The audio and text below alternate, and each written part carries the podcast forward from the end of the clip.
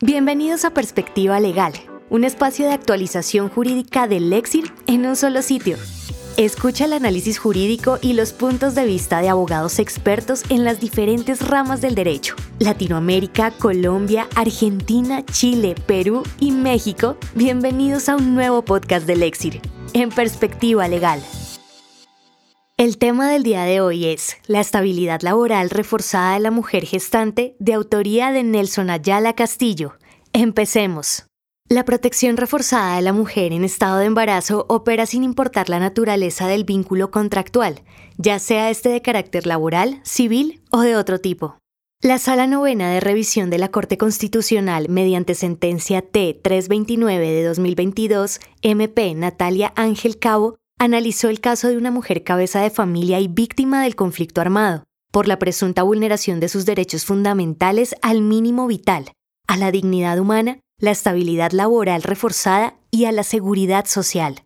El caso objeto de estudio por parte de la Corte Constitucional se circunscribió al siguiente interrogante. Se vulnera el derecho a la estabilidad laboral reforzada de una mujer embarazada a quien no se le renueva su contrato de prestación de servicios con el argumento de que culminó el plazo pactado pese a que informó con anticipación su estado de embarazo al contratante?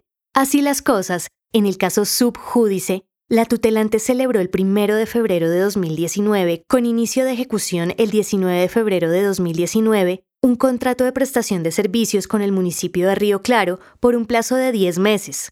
En el desarrollo del contrato anterior, el día 30 de octubre de 2019, la contratista conoció que se encontraba en estado de embarazo.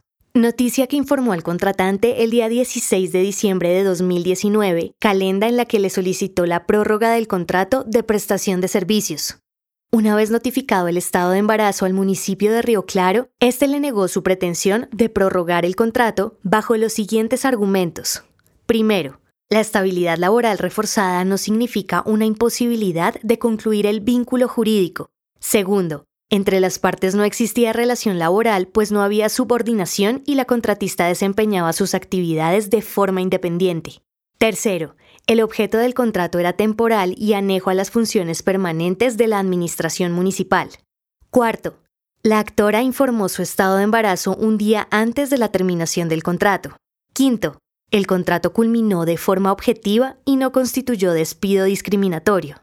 Dicho lo anterior, la corporación reiteró que, en atención a las diversas reglas y medidas de protección adoptadas en sala de revisión con respecto a la mujer gestante o en periodo de lactancia, reiteró que mediante las sentencias SU 070 de 2013, MP, Alexei Julio Estrada, y las modificaciones que introdujo la sentencia SU 075 de 2018, MP Gloria Estela Ortiz Delgado, se unificaron las reglas aplicables a las diferentes modalidades para la prestación de servicios personales, es decir, que la protección reforzada a la mujer en estado de embarazo opera sin importar la naturaleza del vínculo contractual, ya sea este de carácter laboral, civil o de otro tipo.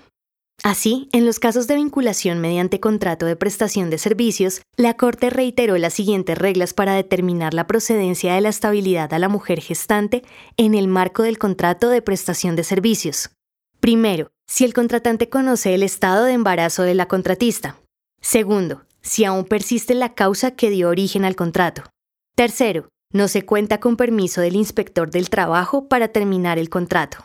Por lo anterior, la Corte concluyó que en el caso subjúdice sí concurrían los requisitos definidos por la jurisprudencia para que operara la protección invocada, pues se acreditaron los tres elementos anteriores. Por ende, dispuso el pago de los honorarios causados desde el momento de la no renovación del contrato hasta la fecha de terminación del periodo de lactancia, y el pago de la indemnización por despido discriminatorio en los términos del artículo 239 del Código Sustantivo del Trabajo.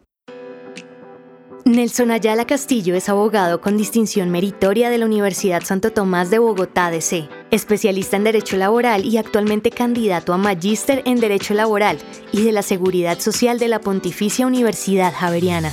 Es conciliador extrajudicial en Derecho, formado en la Cámara de Comercio de Bogotá y cuenta con diplomado en Relaciones Laborales, Seguridad Social y Gestión del Talento Humano del Instituto Colombiano de Derecho Laboral y de la Seguridad Social.